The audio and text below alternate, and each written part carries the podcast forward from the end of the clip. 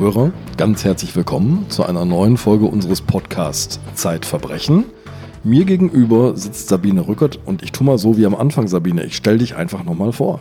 Ja, mach das. Ja, Sabine ist die stellvertretende Chefredakteurin der Zeit. Vor allem aber ist sie die Expertin für Verbrechen hier im Haus. Sie war lange, lange Jahre Gerichtsreporterin. Und Sabine, du hast ein Magazin erfunden. Zeitverbrechen und wir machen ja zusammen diesen Podcast. Äh, Genau. Du bist Andreas Sendker, Leiter des Wissenschaftsressorts, Herausgeber auch eines Magazins, nämlich Zeitwissen. Und dann weißt du ja, wie das ungefähr so ist, wenn man ein Magazin macht. Mit großer Leidenschaft. Ja. Großer Leidenschaft. Ja, ich mache Zeitverbrechen und das korrespondiert ja mit diesem Podcast hier. Also für alle, die jetzt neu dazugekommen sind, nochmal ganz von Anfang an. Und hier in unserem Podcast beschreiben wir Fälle, die wir selbst erlebt haben. Entweder ich bin mit dir alleine und wir reden über Fälle, die ich selbst recherchiert habe, oder wir haben Gäste, die aber auch für die Zeit arbeiten. Also wir haben hier nur Gäste, die in der Zeit Autoren sind oder Redakteure und die uns von ihren Kriminalgeschichten erzählen, die sie für die Zeitung Die Zeit recherchiert haben. Und das Entscheidende ist, die haben sich das nicht angelesen und irgendwie zusammengeschrieben, sondern die haben mit den Verurteilten oder den Verdächtigen gesprochen, die haben in Gerichtssälen gesessen, die sind Straßen entlang gegangen und haben an Türen geklingelt, haben mit Angehörigen gesprochen, haben Genau. mit Staatsanwälten und Richtern und Also haben die Sachverständigen Sache durch und durch geredet. recherchiert Ja. und wissen genau, worum es geht und was der Kern der Sache ist. Oft ist ja der Kern der Sache ein ganz anderer, als es zu sein scheint. Und das ist ja auch das Rätsel unseres Kriminalpodcasts, dass wir immer wieder auf ganz andere Zusammenhänge stoßen, als man auf den ersten Blick glaubt. Und jetzt müssen wir einen kleinen Blick hinter die Kulissen, glaube ich, erlauben unserer Arbeit, denn wir haben jetzt gerade, bevor wir die Aufnahmetaste gedrückt haben, zusammengesessen und haben mit einer Suchmaschine türkische und anatolische und tunesische Männervornamen gesucht, weil wir alle Namen aller Beteiligten, abgesehen vom Opfer, dieses Falles, über den wir reden, geändert haben. Ja. Das, Sabine, haben wir aus einem bestimmten Grund getan, denn es gibt immer mehr Menschen, die uns zuhören. Und das bedeutet, es gibt auch immer mehr Menschen, die möglicherweise verurteilte Täter, Opfer kennen oder es selbst sind. Ja. Und natürlich ist es auch unsere journalistische Pflicht, diese Menschen zu schützen. Ja, und zumal eben, wenn wie bei diesem Fall schon so manches Jahr ins Land gegangen ist. Also das Tötungsdelikt, über das wir heute reden, war ja im Jahr 2004.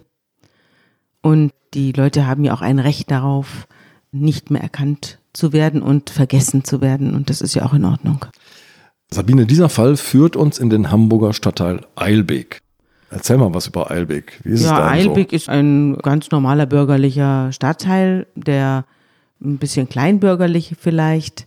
Also stehen dort keine großen Villen, aber es stehen dort sehr viele Backsteinbauten und so drei bis vier Stockwerke hoch. Und Backstein ist ja sowieso der Hamburg. Stein Hamburgs. Ja. Und da gibt es sehr viele Reihenhäuser und Mietswohnungen. Und in diesem Viertel spielt unsere Geschichte. Ich bin da drauf gekommen, weil ich eine Meldung gelesen habe, die ganz eigenartig klang. Und zwar ging es darum, dass ein Mann, ein junger Mann von einer Rotte anderer junger Männer auf offener Straße erstochen worden ist. Mit 33 Messerstichen. Mit 33 Messerstichen. Und ich habe mir gedacht, wie kann das sein? Ich habe dann in die Zeitungen reingeguckt, da stand dann, Ümit wollte auspacken. Er hatte sich der Polizei als Kronzeuge angeboten. Das war ein verhängnisvoller Fehler. Die anderen erfuhren davon und brachten ihn zum Schweigen. Das schrieb zum Beispiel die Hamburger Morgenpost. Okay, das klingt nach Bandenkriminalität. Ja, genau, so klingt es. Und ich habe mir dann gedacht, das ist ja interessant, was mag da wohl im Hintergrund stattgefunden haben. Ich habe dann versucht zu recherchieren und habe dann erstmal nicht viel rausgekriegt. Dann kam aber der Prozess gegen diese fünf Täter. Es waren fünf insgesamt, die angeklagt waren. Und dann habe ich mich da reingesetzt in den ganzen Prozess und habe jeden Tag mitgekriegt und habe dann auch alle Angehörigen angesprochen und ganz, ganz viele auch gesprochen und interviewt. Also ich habe dann weit über den Prozess hinaus das soziale Umfeld dieser Täter und auch des Opfers recherchiert. Verhandelt wurde vor der großen Strafkammer hier in Hamburg. Also es war ein Kapitaldelikt mit sehr vielen Angeklagten. Und das fand in der großen Strafkammer 22 statt. Der Saal 337 war's. Da hast du tagelang gesessen. Tagelang, wochenlang habe ich da gesessen, weil es dauerte eine ganze Weile, um diesen wirklich merkwürdigen Fall aufzuklären. Und was es ganz sicher nicht war, es hatte nichts mit Geld zu tun, es hatte nichts mit Rauschgiftschulden zu tun, es hatte nichts mit Bandenkriminalität zu tun. Es war aber eine Tat, die in einer absoluten Parallelwelt spielte. Und was haben wir ja öfter hier in dem Podcast, dass sich Menschen in eine völlige Scheinwelt verrennen und in dieser Scheinwelt wird dann ihre Tat plausibel. Erinnerst du dich an den Organisten, Ja. der glaubte, er könnte seiner Frau nicht sagen, dass er pleite ist und hat sie deswegen umgebracht? Ja.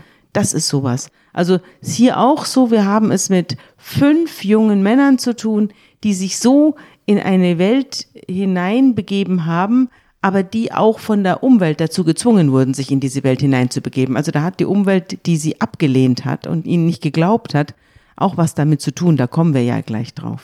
Also eigentlich muss man natürlich sagen, sind es sechs junge Männer, denn, das können wir jetzt schon verraten, das Opfer gehört dazu und Ja. wir reden über sechs Freunde. Man kann nicht nur sagen, Freunde, es sind eingeschworene, aller, allerbeste Freunde, die sich kennengelernt haben im Kindergarten. Im evangelischen Kindergarten Hasselbrook, da waren sie alle zusammen kleine Kinder und haben da zusammen im Sandkasten gesessen. Also es handelte sich um eine Busenfreundschaft von sechs jungen Männern. Und in dieser Gruppe gab es einen Anführer, der hieß Ümit. Ümit ist ein echter Anführer. Ne? Das ist so ein Vorbild für die anderen, der Große, der, zu dem man aufblickt. Äh, Du beschreibst ihn so als charismatische, sehr maskuline Erscheinung. Ja. Also, was ist das für ein Typ? Also er sah ziemlich gut aus. Er war größer als die anderen und er hatte, also auf den Fotos, ich habe ihn ja selbst nicht kennengelernt. Er war ja schon verstorben, als ich an die Sache herantrat. Aber ich habe Fotos von ihm gesehen, die standen auch überall rum, auch bei den Tätern in der Wohnung. Ja. Und auf den Fotos hatte er so lange Zöpfe, also ganz viele Zöpfe und äh, die gingen ihm so über die Schultern und hatte so einen sehr selbstbewussten Blick, sah gut aus und war eben auch vom Auftreten her absolut selbstbewusst und lustig und hat die Leute auch einwickeln können und von sich überzeugen können. Also das hat mir jeder erzählt, mit dem ich dann ins Gespräch kam. Und es musste sich um eine besondere Persönlichkeit gehandelt haben. Allerdings auch um eine Persönlichkeit mit einem erheblichen Vorstrafenregister. Das hat man dann erst im Prozess erfahren. Er war ja kein Täter, er war ja das Opfer und deswegen wurde das nicht weiter ausgebreitet, was er da an Vorstrafen hatte, aber es gab einige. Also da war auch schwerer Raub dabei, da waren viele BTM, also Betäubungsmittelverstöße dabei. Unerlaubter Waffenbesitz. Ja, Waffenbesitz war auch dabei, da Ja. kommen wir später drauf. Das kam dann noch zu einer ganz, einem ganz entsetzlichen Konflikt mit seinem Bruder. Also es war einiges los in seinem Leben. Und das ganz Besondere an ihm war, er hatte ein perfektes Doppelleben. Ein perfektes Doppelleben. Und da kommen wir dann auch noch Da drauf. kommen wir auch zu. Jetzt kommen wir erstmal zum 11. Juni 2004. In Eilbeck ist es 22 Uhr am Abend. Ja, es ist noch hell, weil es ist Juni ist. Ja. Und die Leute sitzen auf ihren Balkonen, genießen den Sommerabend. Es gibt einen sehr konkreten Tatzeugen, einen Vietnamesen, der beobachtet, wie fünf Männer einen Sechsten so vor sich hertreiben, Genau. stoßen Ja. Und sich um ihn rangeln sozusagen. Und dann beobachtet er sowas wie Stichbewegungen. Ja. Also die stoßen offenbar mit Messern auf diesen Körper ein, der irgendwie auf ein Auto fällt. Und der Vietnamese, der Zeuge, greift zum Telefon und ruft die Polizei. Genau. Also man muss sich das ein bisschen vorstellen wie bei einem Showdown in einem Western. Da tritt einer allein auf die Kreuzung.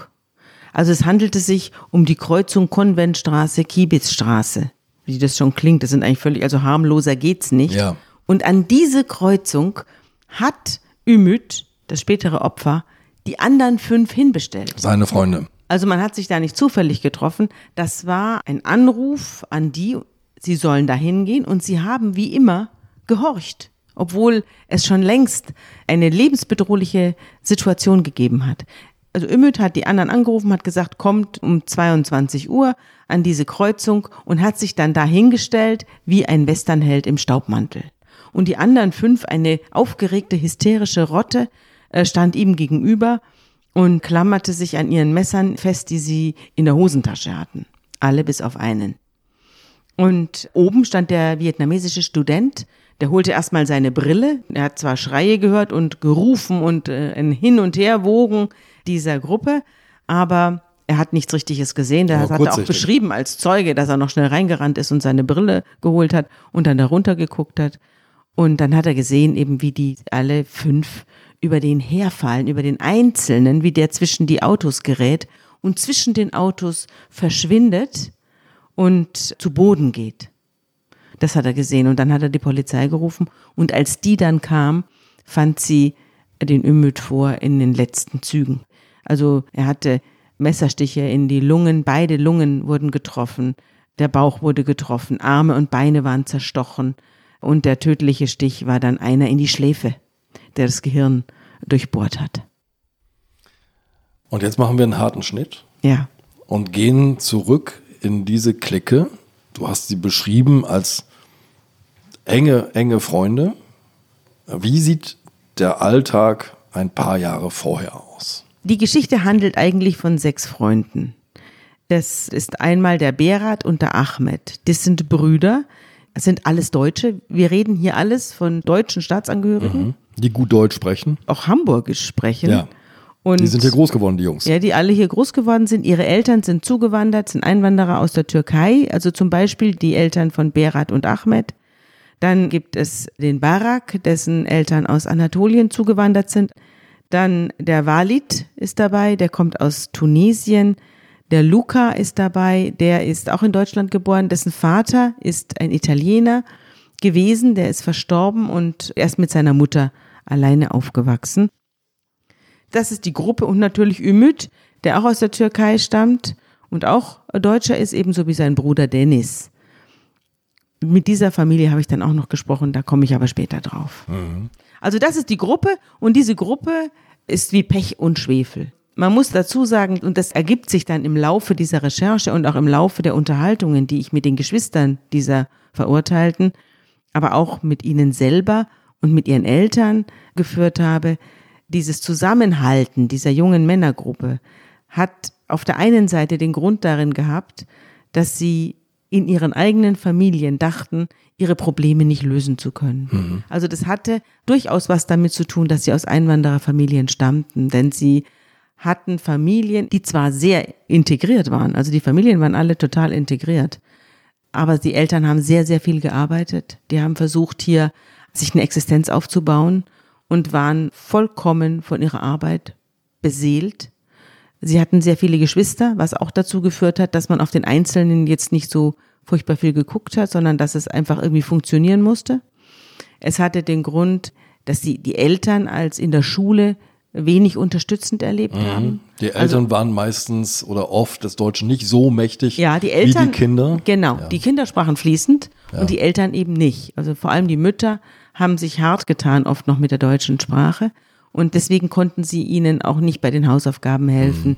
Und nicht bei den Elternabenden sind sie auch nicht aufgetaucht, weil sie gedacht haben, da muss ich dann was sagen, das möchte ich dann vielleicht lieber nicht die Jungs haben erlebt, dass die Eltern selber Schutz brauchen. Ja. Also sie wollten ihren, ihre Eltern fernhalten von allen Problemen, die sie hatten. Das machen ja viele junge Leute in dem Alter. Also ich meine, ich bin auch nicht mit 16, 17 zu meiner Mama gerannt, wenn sie irgendwo geklemmt hat. Nee, das hat Aber man selbst geregelt. Ja. kam hier eben noch zusätzlich der innere Auftrag dieser Kinder, dass sie ihre Eltern nicht mit ihren Problemen behelligen. Die haben selber genug und sie haben keine große Beschwerdemacht in diesem Land. Mhm. Und wie klein die Beschwerdemacht dieser Eltern war, das werden wir dann später erleben, wenn sie versuchen, die Polizei für sich zu interessieren. Mhm.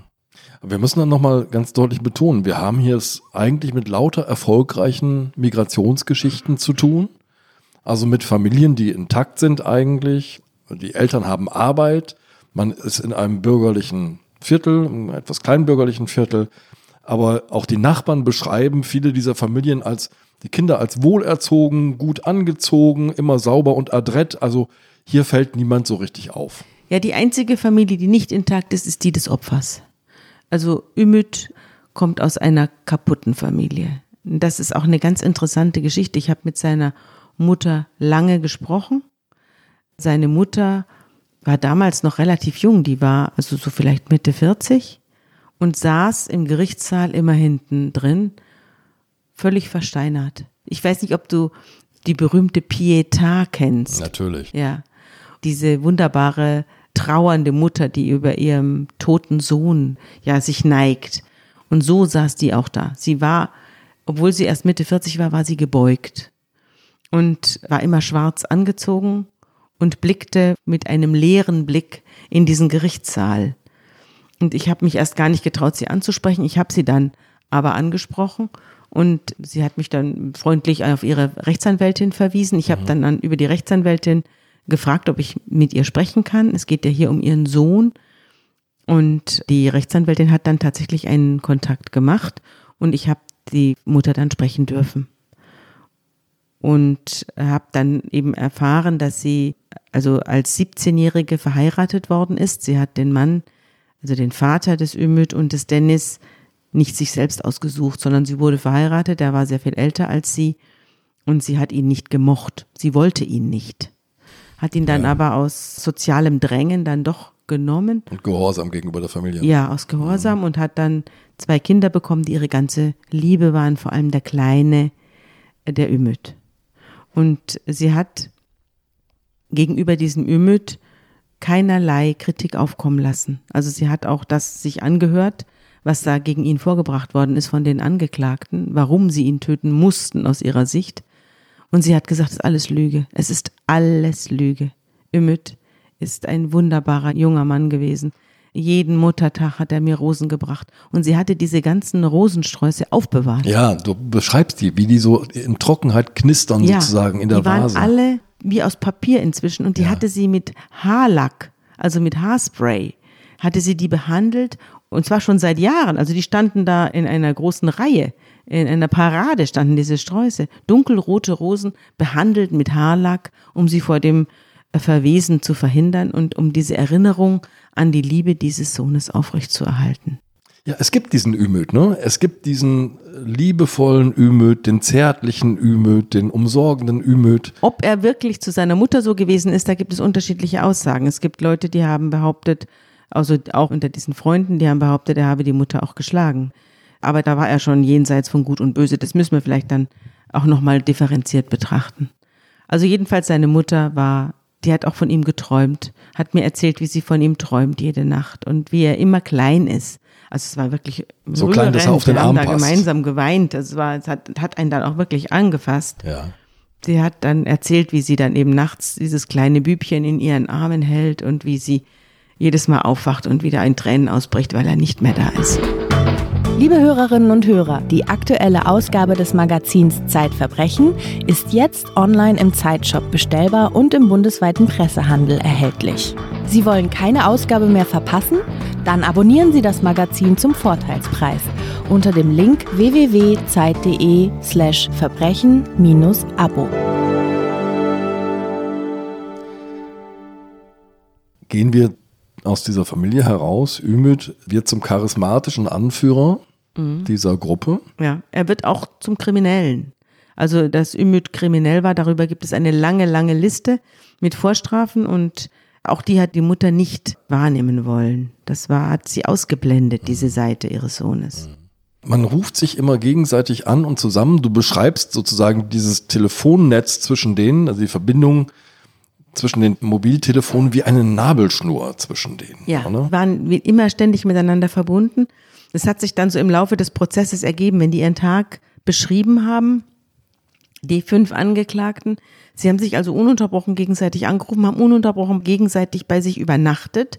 Die wohnten auch zum großen Teil noch zu Hause. Auch Ümit wohnte noch bei seiner Mama. Mhm. Und einer hatte eine kleine Wohnung, da hat man sich dann auch manchmal getroffen und hat dann da zusammen übernachtet. Also es war letztlich, die waren ja alle schon Mitte 20, es war aber trotzdem wie im Kindergarten. Also es war immer noch so Grundschulstimmung, ja.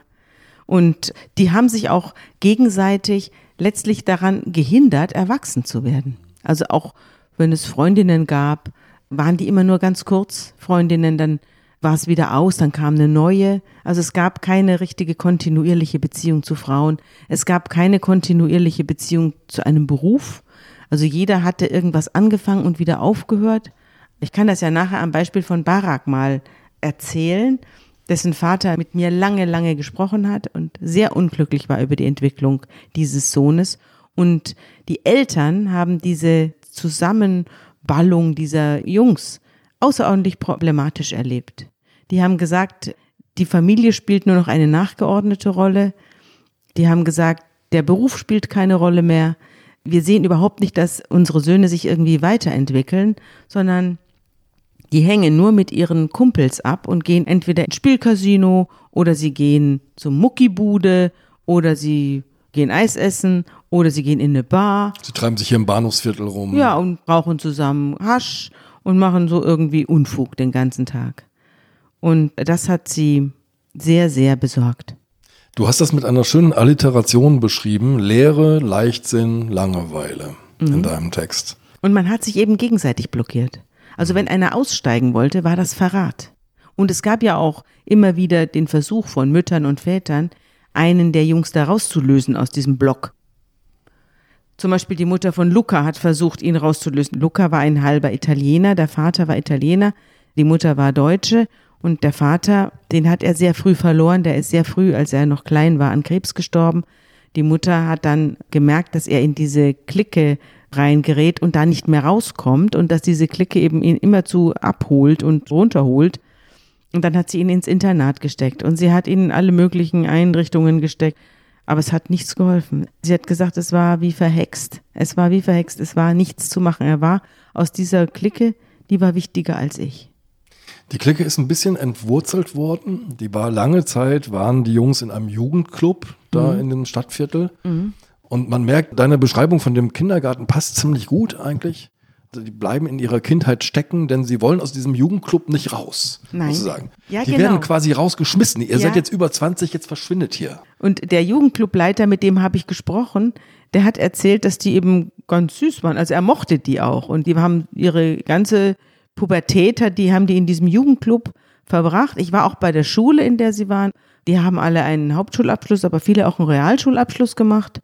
Und der kannte sie, der Direktor wollte aber nicht sich zu dazu äußern. Das war ihm außerordentlich unangenehm, mhm. zumal die Tötung des Ümit mehr oder weniger vor der Schule stattgefunden hat, also nur ein Steinwurf davon entfernt. Und der Jugendleiter dieses Jugendclubs, der hat auch gesagt, die waren da immer bei uns. Also es gibt sehr viele Jungs, die bei uns hier ihre Nachmittage gestalten und kickern und sonst was. Aber irgendwann musste ich die dann richtig rausbefördern. Ich habe gesagt, ihr seid jetzt 20 und hängt immer noch hier mit den Zwölfjährigen ab. Ihr müsst jetzt euch was anderes suchen. Hier ist kein Platz für Jungs, die keine Männer werden wollen. Mhm. Gehen wir mal zu Barak, wie du gerade gesagt hast. Denn Baraks Familie, die Eltern ziehen mit dem Sohn raus aus Eilbeck. Und sie werden, sie steigen sozusagen gesellschaftlich nochmal ein bisschen auf. Sie werden ja. noch ein bisschen bürgerlicher. Ja, sie kaufen sich auch ein Haus. Und ich habe Baraks Vater da kennengelernt. Der war Kranfahrer. Also zuerst habe ich gedacht, das ist einer der Sachverständigen. Der da saß mit so einer Brille und hatte ein Buch dabei und hat da immer gelesen. Und ich habe gedacht, das ist bestimmt der Psychiater oder so, der jetzt gleich gehört wird. Es wurde aber kein Psychiater gehört, was ich übrigens sehr bedauert habe. Denn diese Entwicklung, diese unheilvolle Entwicklung, die hätte mich schon von einem Psychiater erklärt interessiert. Ja, Leider fand das nicht statt und deswegen ist der innerste Kern dieses Falles für mich nach wie vor ein Rätsel.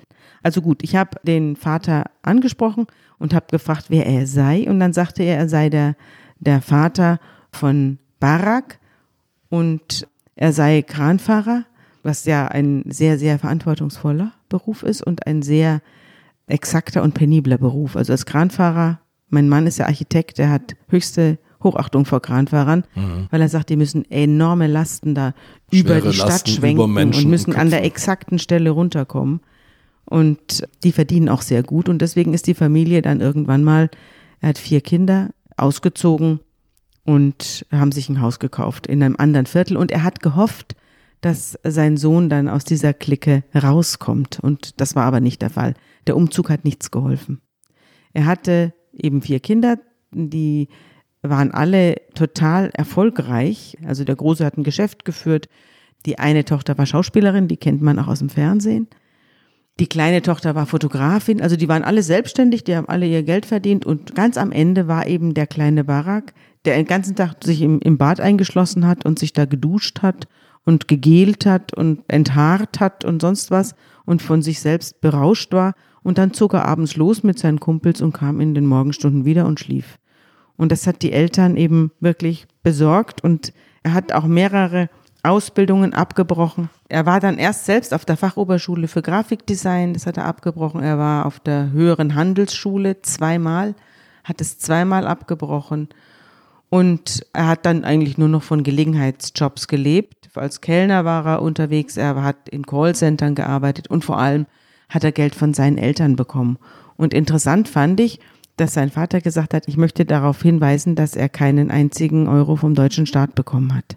Das war dem Vater wichtig, dass das in der Zeitung steht. Der Stolz. Ja, war ein sehr stolzer Vater und sehr, sehr traurig über den kleinen Sohn Barak. Jetzt könnte das Leben ja weiter so mehr oder weniger erfolglos vor sich hinfließen. Ja. Also Lehre, Leichtsinn, Langeweile, weitere ja. viele Jahre. Aber es gibt irgendwann Anzeichen, dass mit Ümit was nicht stimmt. Genau. Das erste Anzeichen gibt es im Juni 2001. Da hängt Luca, der Halbitaliener, seiner deutschen Mutter einen Zettel an die Tür. Liebe Mama, mach auf keinen Fall die Tür auf. Ümit ist verrückt geworden. Ja. Ich glaube, sie war Abendessen mit ihrem Freund und sie kommt nach Hause. Der Sohn ist im Bett, hat ihr aber noch einen Zettel hingelegt, dass sie auf keinen Fall aufmachen soll. Ümit sei verrückt geworden. Und sie ist dann rein zu ihm und hat ihn geweckt. Das hat sie mir selbst erzählt. Sie soll in diesem Podcast Frau Garone heißen. Den Namen habe ich ihr gegeben. Und ihr Sohn Luca erzählt ihr dann eben, dass er mit Ümit unterwegs gewesen sei abends. Und dann habe der also wild um sich geblickt und habe zu ihm gesagt, die Frau da drüben, die verfolgt mich, die will mich umbringen. Ich werde belauert, ich bin in Gefahr. Und diese Beobachtungen haben auch andere gemacht. Also Ümit hat zum Beispiel vor lauter Wut auf seine Mutter oder seinen Bruder, das weiß ich jetzt nicht mehr, ein Messer genommen und es sich selbst ins Bein gestoßen. Also er hat niemandem was getan, aber sich selbst hat er schwer verletzt. Und nachdem mehrere solche Sachen vorgefallen sind, wurde er von seinem Onkel, also von dem Bruder seiner Mutter, in die Psychiatrie gebracht. Also nach Hamburg-Ochsenzoll heißt das hier in die geschlossene Abteilung. Und da gab es einen Arztbericht, den habe ich hier. Er kommt in die psychiatrische Abteilung des Klinikums Hamburg Nord, das ist so die offizielle Bezeichnung. Ja. Und auf den ersten Blick irgendwie ist nicht ganz klar, ist er jetzt, du hast ja schon gesagt, er hat ein langes Vorstrafenregister, dazu gehört, dass er mit Drogen dealt und mhm. auch selbst konsumiert. Mhm.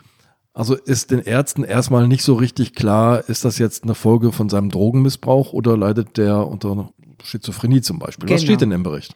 Zu dem Zeitpunkt, als Ümit in die Psychiatrie gebracht wird, ist er 23 oder 24 Jahre alt. Er ist 1977 geboren und 2001 wird dieser Bericht geschrieben über ihn. Da steht Diagnose paranoid, halluzinatorische Episode unklarer Zuordnung und anamnestischer Cannabismissbrauch.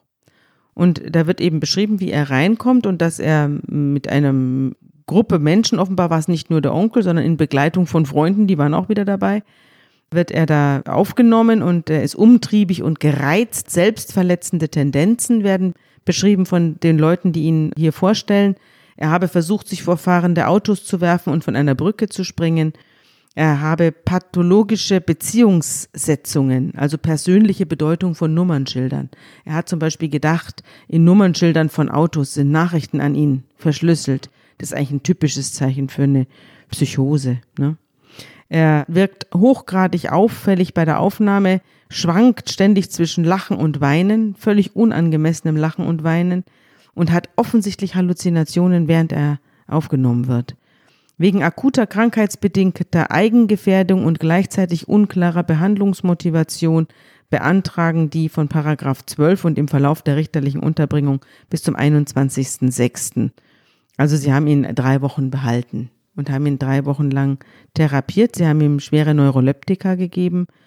Und da sie aber nicht wussten, ob er jetzt eine vorübergehende, durch Drogenmissbrauch ausgelöste, exogene, drogeninduzierte psychotische Episode hat, oder ob er tatsächlich einen ersten Schub einer Schizophrenie zeigt, entlassen sie ihn dann und sagen ihm, er soll seine Tabletten weiternehmen. Das will er aber nicht. Er möchte weder eine Spritze mitbekommen oder ein Depot mitbekommen, wo er dann eben weiter Neuroleptika verabreicht bekommt.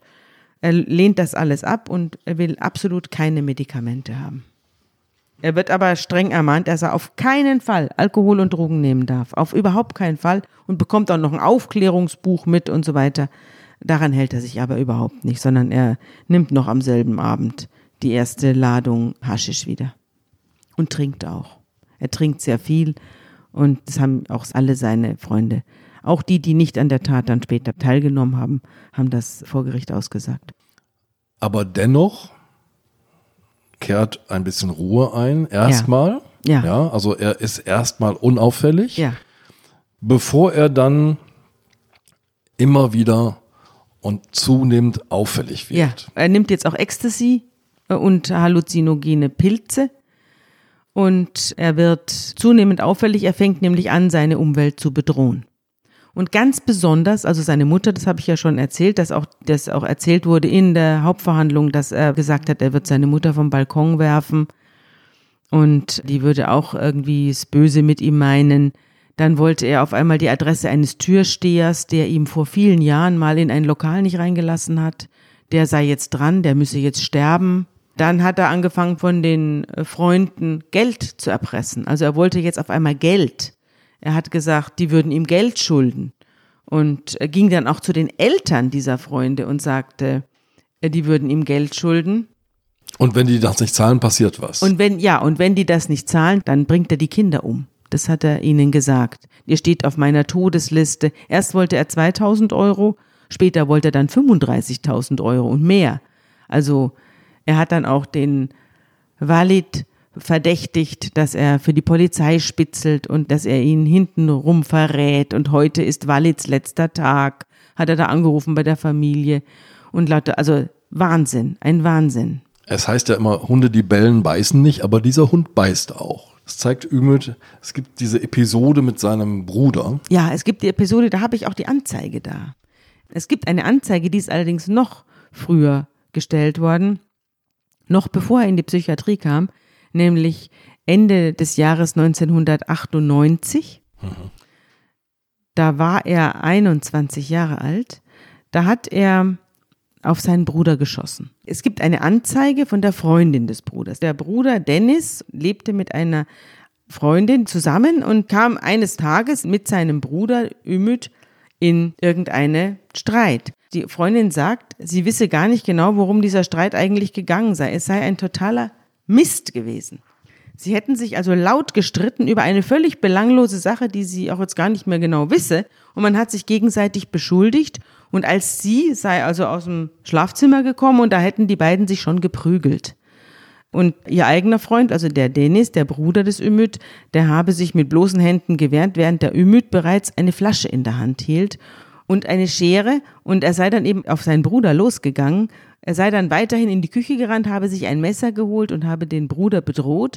Der Bruder habe sich dann losgemacht, sei rausgerannt aus der Wohnung auf den Laubengang dieses Hauses und sei die Treppe runter, der Ümit hinterher bewaffnet. Der Bruder sei wieder zurückgekommen, sei reingekommen, habe die Tür zugehauen und der Ümit sei draußen geblieben und habe sich da wahnsinnig aufgeregt und sei verschwunden.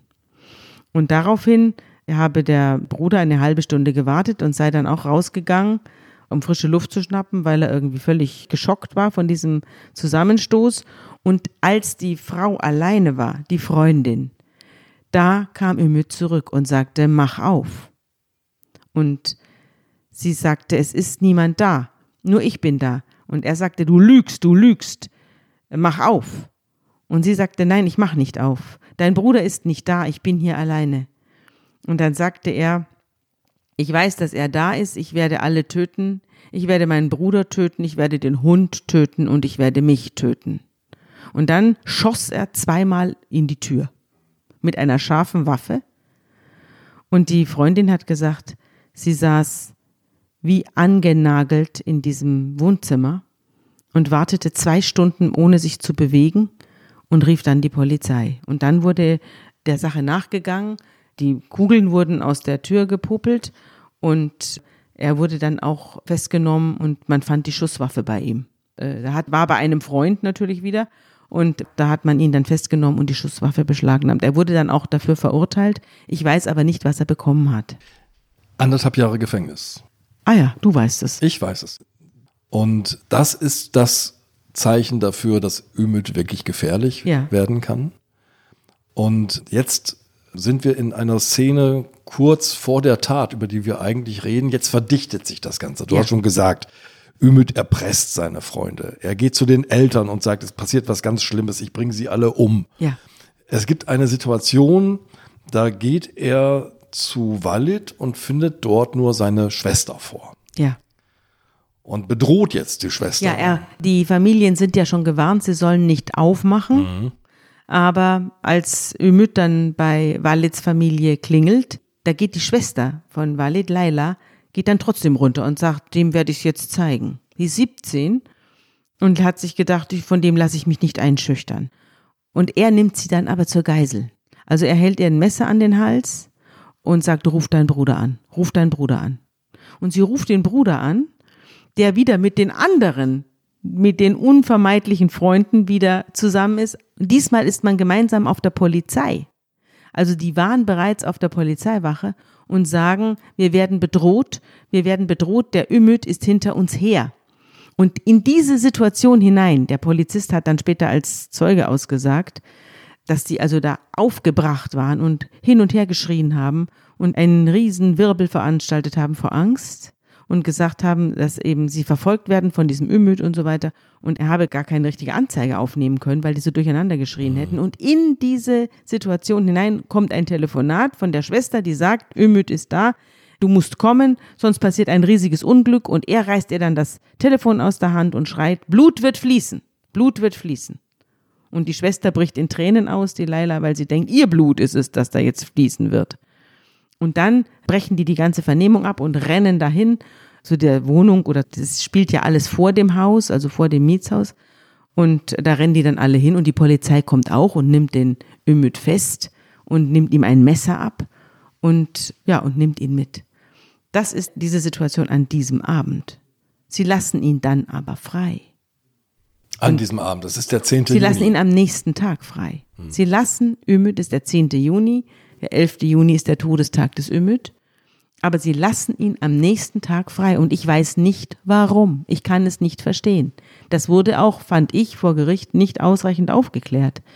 Denn er hatte eine Bewährungsstrafe. Er war unter Bewährung. Man hätte ihn locker zurück in den Knast stecken können. Man hätte ihn auch locker in die Psychiatrie bringen können, um ihn dort mal zu untersuchen. Und dieses Polizeikommissariat war nicht das einzige, an dem Anzeigen gegen ihn eingegangen waren. Auch die Mutter von Luca, also die Frau Garone, war auch beim Abendessen gewesen und hat auch da nachts eine, im selben Abend eine SMS oder einen Anruf ihres Sohnes bekommen, dass er versuchen wird, sie umzubringen, dass er gefährlich wird, dass er ihr auflauert.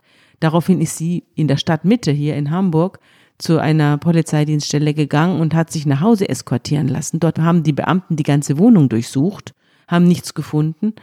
Also es gab jede Menge Hinweise darauf, dass hier einer Amok läuft. Dass er freigelassen wird, ist die Freilassung in seinen Todestag hinein. Ja, Was Ümit nicht weiß, seine Freunde sind hier im Bahnhofsviertel bei einem Waffenladen. ja. Auch sie waren am nächsten Tag wieder bei der Polizei. Also die Freunde so. waren am nächsten Tag, als sie gehört haben, er ist raus. Er ruft ja dann sofort irgendjemanden an, da ruft wieder einen an und das ist ein einziges Stimmengewirr. Und er rief dann wieder einen Freund dieser Freunde an und sagte, ja, heute ist Zahltag, heute wird Rache genommen.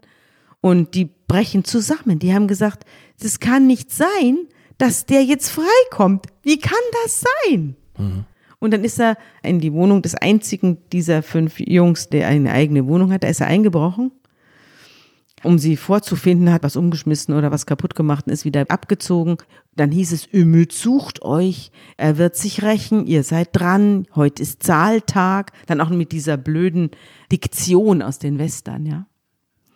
Also es ist eine ganz Also die eigenartige... gehen zur Polizei, sagen nochmal, wir fühlen uns bedroht. Ja, sie gehen am Polizei Tag nochmal zur Polizei nicht. und wieder reagiert niemand. Mhm. Und dann beschließen sie, der Staat hilft uns nicht, Jetzt helfen wir uns selbst. wir müssen uns selber helfen. Und dann bewaffnen sie sich. Sie bewaffnen sich. Sie tun das jetzt nicht heimlich, Nein. sondern sie sind unfassbar auffällig. Da fällt dieser Haufen von fünf jungen Männern fällt bei einem Waffenhändler ein ja, am und, Hauptbahnhof und hier. völlig aufgeregt, durcheinander quatschend und rufend kaufen die sich Messer. Ja. Der war später dann auch als Zeuge geladen, dieser Waffenhändler, und wurde gefragt, wie die sich verhalten hätten. Und dann hat er gesagt, na, die waren völlig aufgekratzt. Die waren total durcheinander und haben ein Messer gekauft. Und ich hätte nie gedacht, dass dieses Messer irgendwann mal gegen einen Menschen gerichtet wird. Und dann wurde er gefragt, hatten die denn da schon vor, den Ümit umzubringen? Und dann hat er gesagt, also wenn jemand einen anderen umbringen will, dann würde er sich nicht so verhalten in einem Waffengeschäft und dann schon da rumrufen und alles tun, um auf sich aufmerksam zu machen. Das schließt er aus. Nach seiner Beobachtung waren die einfach in Angst. Und jetzt kommen wir zu diesem Moment zurück, mit dem wir begonnen haben, nämlich mit 22 Uhr der Sommerabend, 11. Juni an dieser Kreuzung. Genau. Ümit meldet sich, das hast du Ümit erzählt. bestellt die fünf dorthin. Und das Irre ist, sie gehen hin. Also sie sagen, sie wollen sich jetzt nichts mehr von Ümit gefallen lassen, aber sie machen alles, was er sagt. Und wenn er anruft und sagt, kommt dahin, Konventstraße, Kiebitzstraße, dann gehen sie da ganz brav hin. Bibbernd vor Angst, aber sie gehen hin. Jetzt fliegen ein paar Worte hin und her, vermutlich. Mhm. Und dann eskaliert die Situation. Ümit ist an dem Tag schon aufgefallen, auch nicht nur jetzt durch seine Anrufe, sondern auch eben Passanten. Er hat mit einer Waffenattrappe hantiert, Leute bedroht auf offener Straße. Da kam auch schon ein Polizeieinsatz. Also da haben Passanten gesagt, da fuchtelt einer mit einer Waffe rum. Ich glaube, das ist nicht in Ordnung. Und dann kamen Passanten. Die Jungs waren selber nicht nur einmal, sie waren sogar zweimal bei der Polizei gewesen an diesem Tag und haben versucht, jemanden zu, für ihr Schicksal zu interessieren, aber niemand hat die Tragödie gestoppt, obwohl die Behörden informiert waren. Und am Abend des 11. Juni kommt es also zum Showdown. Er tritt ihnen entgegen und es wurde später von der Anwältin der Mutter, also die als Nebenklägerin da war, als Hinrichtung bezeichnet, von den Zeugen aber nicht. Also die hatten nicht den Eindruck, dass hier einer hingerichtet wird, sondern sie hatten eher den Eindruck, dass hier einer seinen Tod heraufbeschwört. Und das gibt es, dieses Phänomen, gerade bei Leuten, die eine psychische Krankheit haben, was ja mit erheblichem Leid auch verbunden ist. Dieser exzessive Rauschgiftgebrauch könnte ja unter Umständen auch darauf zurückzuführen sein, dass Ömüt erhebliche Leidensdruck hatte. Also so eine psychische Krankheit ist ja ein unglaubliches Leid, was die Leute aushalten müssen. Und deswegen nehmen sie auch häufig Drogen. Und es gibt noch ein anderes Phänomen bei psychisch schwer Kranken, das ist der sogenannte verschobene Suizid. Also das sind Leute, die zum Beispiel die Polizei durch irgendwelche Verhaltensweisen die Polizei dazu zwingen, sie zu erschießen und einen ganz großen Abgang haben wollen, einen großen öffentlichen Tod. Und es wird vermutet, ich habe später mit Psychiatern gesprochen, auch mit Psychiatern, die sich speziell für die türkische Gemeinde interessiert haben und auch deren besondere Probleme im Auge hatten. Die haben mir erklärt, dass es eben zu solchen Taten kommen kann, wenn man einen großen männlichen Abgang haben möchte. Hier hat er seine Freunde provoziert und es ist durchaus möglich und es wurde auch in der Hauptverhandlung so gesagt und auch von der Polizei vermutet, dass es eine Provokation zum, zum Töten war. Also er wollte sterben und hat seine Freunde dazu benutzt, ihn zu töten, indem er ihnen so viel Angst gemacht hat, dass ihnen gar nichts mehr anders übrig zu bleiben schien. Das hat mich ein bisschen so an, an Julius Caesar erinnert. Julius Caesar wurde ja auch von römischen Senatoren umringt und mit 23 Messerstichen, also zehn weniger als Ümit, hingerichtet oder Ja. getötet. Ja. weil man fürchtete, er reist in der Römischen Republik im Jahr 44 vor Christus, reist er die Macht an sich und macht sich zum Kaiser. Und das wollte man verhindern. Man wollte den Untergang der Römischen Republik verhindern, indem man diesen Diktator tötet. Und ein bisschen ein Tyrannenmord war es hier auch. Und so haben es die Jungs auch geschildert. Die haben gesagt, es war ein Tyrannenmord. Wir mussten ihn töten. Wir hatten keine andere Wahl. Fast Notwehr. Sie haben sich auf Notwehr berufen, mhm. ja. Aber sie sind natürlich hingefahren, nicht? Sie sind hingefahren und haben sich das diktieren lassen, diese Situation. Und diese Situation ist mir nach wie vor unbegreiflich. Es gab vorher Hinweise darauf, dass das mit diesem verschobenen Suizid gar nicht so weit hergeholt ist mhm. Oder jetzt rein interpretiert ist, denn Ümit hat schon im Vorfeld öfter mal Selbstmordfantasien ja, gehabt er. und auch geäußert. Ja, auch geäußert. Er ist auch einem jungen Mann begegnet an diesem Tag, an seinem Todestag. Dem hat er riesige Pläne vorgespielt oder hat er gesagt, was er alles vorhat und hat also geredet wie ein Wasserfall. Und der hat sich dann irgendwann von ihm verabschiedet und hat gesagt, naja, alles Gute für deine Pläne, das hört sich ja alles großartig an. Und dann sagte Ümit den Satz, außer jemand bringt mich um. Das war der Abschied. Der war auch als Zeuge da, der hat das auch erzählt, dass ihn das sehr, sehr verstört hat, diese Aussage. Sabine, du hast ja schon beklagt, es gab keinen psychiatrischen Gutachter in diesem Prozess. Es bleibt vieles offen und rätselhaft und es wird am Ende auch keine Antwort auf die Frage geben, ob es jetzt wirklich ein verschobener Suizid war. Aber ja. du hast auf bestimmte Art und Weise einen Einblick in diese gespaltene Persönlichkeit von Ümit bekommen, nämlich du bist seiner Freundin begegnet. Ja, ich bin ja seiner Mutter begegnet, das habe ich ja erzählt und habe dort auch eben das Schicksal dieser Familie, also zum Beispiel der Bruder der Mutter, auf den sie sich sehr stark gestützt hat. Sie hat ihren eigenen Mann irgendwann verlassen und war mit Ümit dann allein und hat sich ganz stark auf ihren Bruder verlassen. Und da habe ich zum Beispiel auch mitbekommen, der Bruder der Mutter war in der Türkei im Gefängnis und war dort als politischer Gefangener. Und ist gefoltert worden. Und ist nicht gefoltert worden, aber er wurde einfach nicht mehr rausgelassen mhm. und hat dann einen Hungerstreik angefangen und hat 69 Tage nichts mehr gegessen. Und er hatte davon eine Gehirnbeeinträchtigung. Also er konnte sich nichts merken. Er hat sehr schnell alles vergessen, weil diese Hungerepisode tatsächlich sein Gehirn angegriffen. Er hatte auch das, vergessen, dass er seinen Neffen in die Psychiatrie Ja, das hatte er vergessen. Ja. Darüber konnte ich mit ihm nicht mehr reden, mhm. weil er es vergessen hatte. Das steht nur noch in den Unterlagen der Psychiatrie.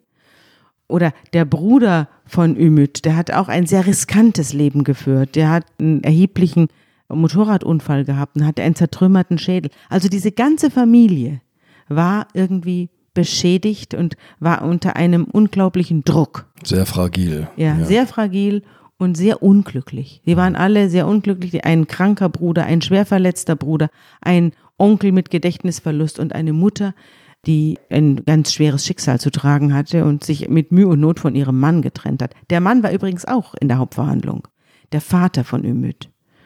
Und wenn die beiden sich begegnet sind, hat man den Eindruck gehabt, gerade von der Mutter ausgehend, zwei Steine begegnen sich. Sie hat diesen Mann mit keinem Blick gewürdigt. Ich weiß nicht, was da vorgefallen ist, aber sie hat ihn nicht angesehen und es war für sie ein Schrecken, dass der da war. Es gab aber noch jemanden in Ümits Leben. Mhm, genau, Lydia, Ümits Lydia. Freundin. Die hat ihn am 11. Januar 2004 kennengelernt. Genau, in einer Bar. Und zwar in der China Lounge hat sie ihn kennengelernt. Da hat Ümit öfter mal verkehrt.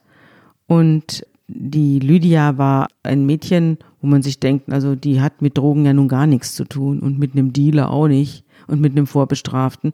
Ein Kind aus gutem Hause, muss man sagen. Die war ein, eine Modestudentin aus Hessen mit so langen braunen Haaren, sehr attraktive junge Frau und die war total verliebt in diesen Ümit. Und sie hat ihn in der China Lounge kennengelernt und ich habe sie besucht.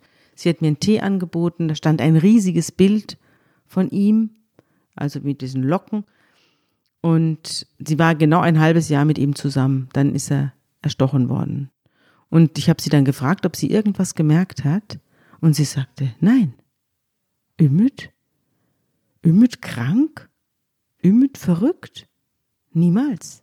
Ümit war vollkommen normal. Also wenn ich mich an ihn erinnere, ist da immer nur ein großes, dickes Lachen. Mhm. Er war immer gut gelaunt.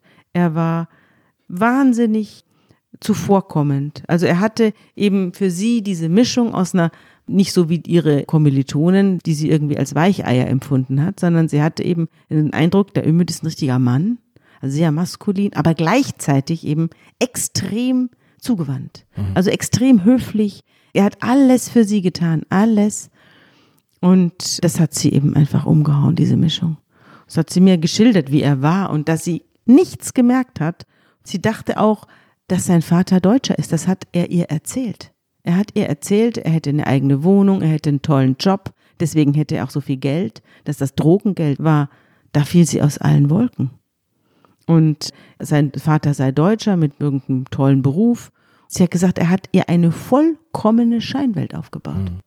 die mit der Realität nichts zu tun hatte, sondern nur mit dem, was er gerne gehabt hätte. Also es war seine Traumwelt die hat er mit dieser Lydia geteilt. Und die ist auch für Lydia zusammengebrochen, als sie das mitbekommen hat. Das meiste habe ich ihr ja erzählt. Das meiste wusste sie gar Na, nicht. Sie weiß nicht, dass er noch bei seiner Mutter wohnt zum Beispiel. Nein. Sie weiß auch nicht, dass es da noch eine andere Frau gibt, Carmen. Ja, das wusste sie auch nicht. Sie wusste, dass er vor ihr mal eine Freundin hatte und dass die schrecklich eifersüchtig war, angeblich. Aber was sie nicht wusste, war die Realität, dass diese Frau überhaupt nicht eifersüchtig war, sondern sich massiv gefürchtet hat vor ihm. Carmen war auch Mutter von Ümits Kind. Ümit war Vater. Er hatte ein Kind. Und zwar mit dieser Carmen und hat ihr aufgelauert, wenn sie mit dem kleinen Jungen über die Straße gegangen ist. Also es war inzwischen das Jugendamt eingeschaltet. Sie hat versucht, vor diesem gewalttätigen Ümit das Kind zu bewahren. Er selber hat sie bedroht. Er hat nachts geklingelt. Er hat einen Terror veranstaltet. Er hat gedroht, das Kind zu entführen. Er hat gedroht, das Kind zu entführen und mit ihm in die Türkei abzuhauen. Von alledem wusste Lydia nichts. Ich habe dann angerufen bei Carmen und Carmen lebte bei ihrer Mutter wieder und die sagte, es war die Hölle mit ihm. Am Telefon hat sie mir ganz kurz geantwortet, sie hat nur gesagt, es war die Hölle mit ihm. Er hätte uns alle umgebracht. Gut, dass er weg ist. Das Doppelleben von Ümit. Lydia hat mir aber nach diesem Prozess, habe ich ihr den Artikel geschickt, den ich darüber geschrieben habe. Und sie hat mir einen kleinen Brief zurückgeschickt und hat geschrieben, liebe Frau Rückert, vielen Dank für die Zusendung Ihres Artikels. Leider müsste ich bestimmt zehnmal so viel schreiben wie Sie, um Ihnen zu sagen, was ich über Ümit denke. Deshalb kann ich nur, genauso wie Sie es bereits getan haben, feststellen, dass Ümit seine wahre Geschichte mit ins Grab genommen zu haben scheint. Da Sie ebenfalls bereits selbst festgestellt haben, wie viele Lügen in dieser Geschichte stecken und ich selbst auch weiß, dass ich nichts weiß, möchte ich Ihnen an dieser Stelle einfach nur dafür danken, dass Sie sich so intensiv mit Ümits Geschichte auseinandergesetzt haben und auf ein großes Problem in unserer Gesellschaft aufmerksam gemacht haben. Liebe Grüße, Lydia. Das ist ein kleiner, kurzer Brief auf so halbtransparentem Papier, den du gerade aus einem auberginenfarbenen Umschlag gezogen hast. In ganz wenigen Sätzen zusammengefasste Fassungslosigkeit, könnte man sagen. Ja, die Jungs haben dann sehr harte Strafen bekommen, was die Verteidiger sehr aufgeregt hat. Die mhm. wurden dann zwischen fünfeinhalb und sechseinhalb Jahre haben die gekriegt wegen Totschlags. Nur einer nicht, weil er kein Messer in der Tasche genau, hatte? Genau, einer nicht, der hatte kein Messer dabei. Der hat nur mit Fäusten geschlagen, der kam mit drei Jahren davon soweit ich mich entsinne, aber sie wurden sehr hart bestraft. Die Revisionen hatten auch, soweit ich weiß, keinen Erfolg. Und ich denke aber, dass sie wahrscheinlich vorzeitig entlassen worden sind. Das könnte ich mir jedenfalls vorstellen. Was aus ihnen geworden ist, das weiß ich nicht. Und so bleibt eine Szene, ein Tötungsdelikt, das sich vor aller Augen abgespielt hat, vor vielen Zeugen, doch ein gewaltiges Rätsel. Ja. Sabine, vielen Dank. Ich danke dir, Andreas.